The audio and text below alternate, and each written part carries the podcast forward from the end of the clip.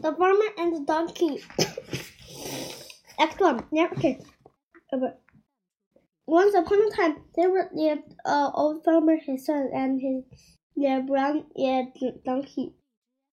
The donkey's name was Glum.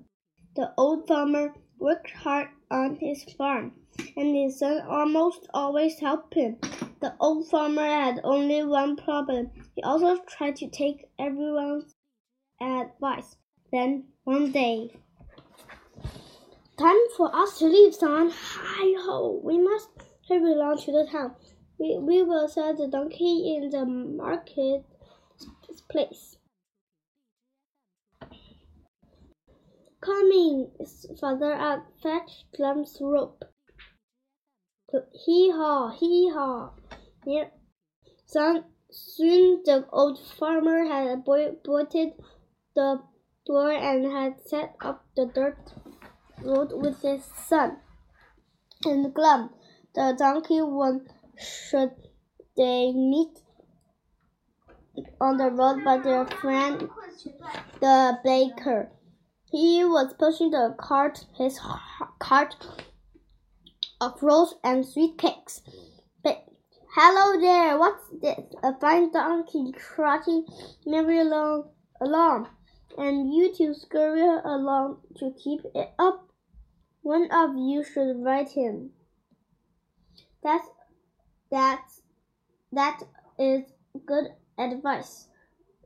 Friend Baker, climb up, son, and we will be on our way to the town sell our donkey.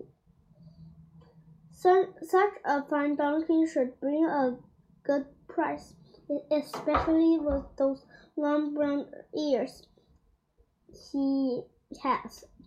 Hee haw, hee haw. So the farmer and his son his son set set off for the town again. Glum, the donkey carried the farmer's son who bobbed up and down with each step. The farmer marched along in the front of them. Father, here comes the blacksmith. He must be on his way from the town.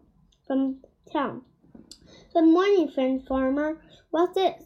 Your son rides while you walk.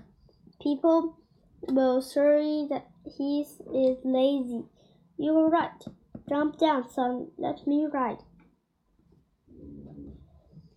Yes, let your strong legs trot along while you rest your tired bones. Thank you, kind blacksmith. My friends always had such helpful, helpful advice. Now we must be up to town where where we are taking his donkey to the to the market place to sell him. Glad I could help. You have a fine looking donkey. What a beautiful long brown ears she has. Hee haw!